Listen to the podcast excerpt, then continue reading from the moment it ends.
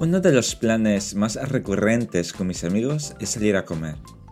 De entre todos, quizás hay una ocasión que se quedó en mi memoria como algo cuantificable y la base para medir planes similares.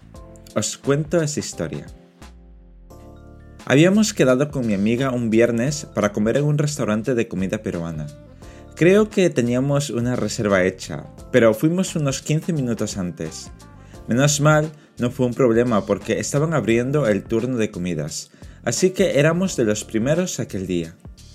Para la comida decidimos optar por el menú de mediodía, que consistía en un primer plato, ensalada de magre de pato, que me encantó, y de segundo un ceviche que no recuerdo de qué era.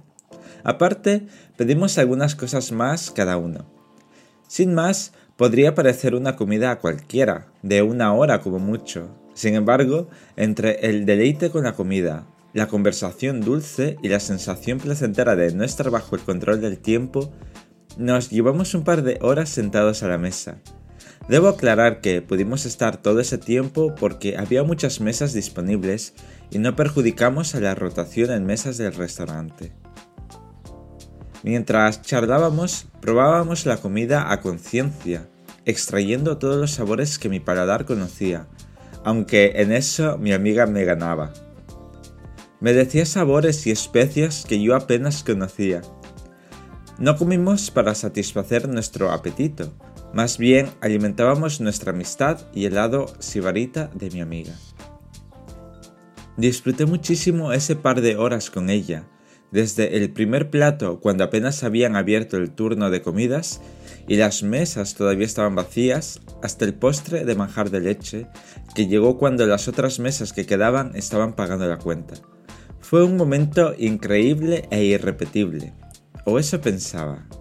Con el tiempo, esa experiencia fue ganando el estatus de patrón de medida, porque he repetido momentos similares, ya sean con mi amigo de Málaga o de Madrid o ambos a la vez.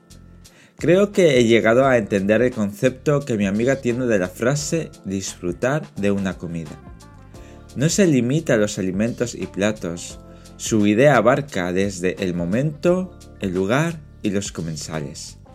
Por todo ello, ese momento álgido se convirtió en mi principal indicador para poner en valor experiencias posteriores.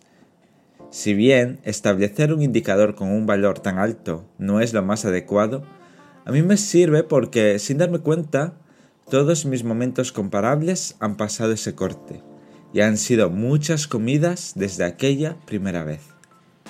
Para que luego me digan que no disfruto de la vida. Esta es mi vida. Os dejo con esa frase y con esta canción.